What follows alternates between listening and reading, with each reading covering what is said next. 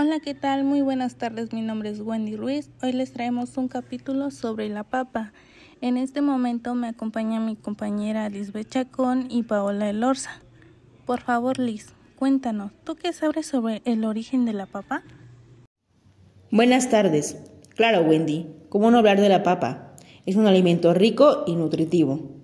Las primeras papas cultivadas fueron seleccionadas entre 6.000 y 10.000 años atrás en las montañas de los Andes. Su nombre científico es Solanum tuberosum. La patata era una planta de adorno para jardines palaciegos. El hombre que popularizó la patata como alimento nutritivo fue Antoine Agustín Parmentier. Ahora bien, en sucesivas generaciones de agricultores produjeron una gran cantidad de variantes cultivadas, por lo cual, en la vasta de red de almacenes del estado inca, la papa, sobre todo un producto elaborado con la papa, disecada y congelado llamado chuño. Fue uno de los principales artículos alimentarios usados para alimentar a los oficiales, soldados y esclavos, así como reserva para casos de emergencia cuando se malograban las cosechas. En 1532 la invasión española puso fin a la civilización inca, pero no a la papa, pues el cultivo de los tubérculos sigue siendo la actividad más importante de la temporada agrícola cerca del lago Titicaca, donde la mamajanta aún se considera la semilla de la sociedad andina. Con la devastadora guerra de los años 30 a Europa, la papa comienza a cultivarse masivamente en todo el continente para mitigar los efectos de la hambruna. Y se dice que grandes ejércitos como el de Napoleón subsistieron gracias al sustento que la papa portaba.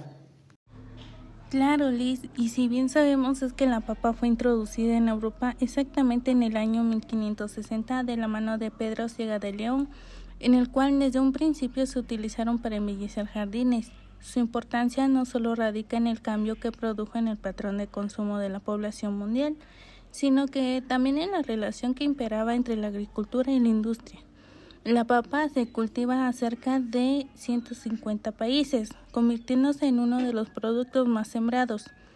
Y como, si, y como sabemos hoy por hoy, la papa representa un alimento básico en la dieta de la población mundial y contribuye a reducir el hambre y lograr la seguridad alimentaria.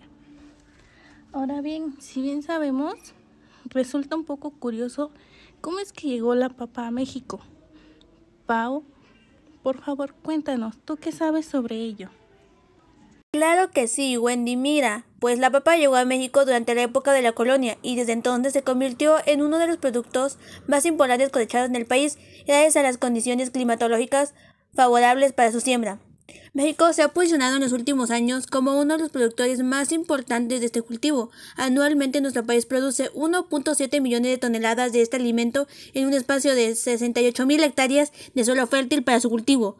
Entre los principales estados productores podemos encontrar a Sonora, Sinaloa, Veracruz, Nuevo León, Estado de México y Puebla, quienes concentran el 73.5% del volumen total y el 72.6% del valor generado por este cultivo en todo el país. Muchas gracias, Pau, por tu aportación.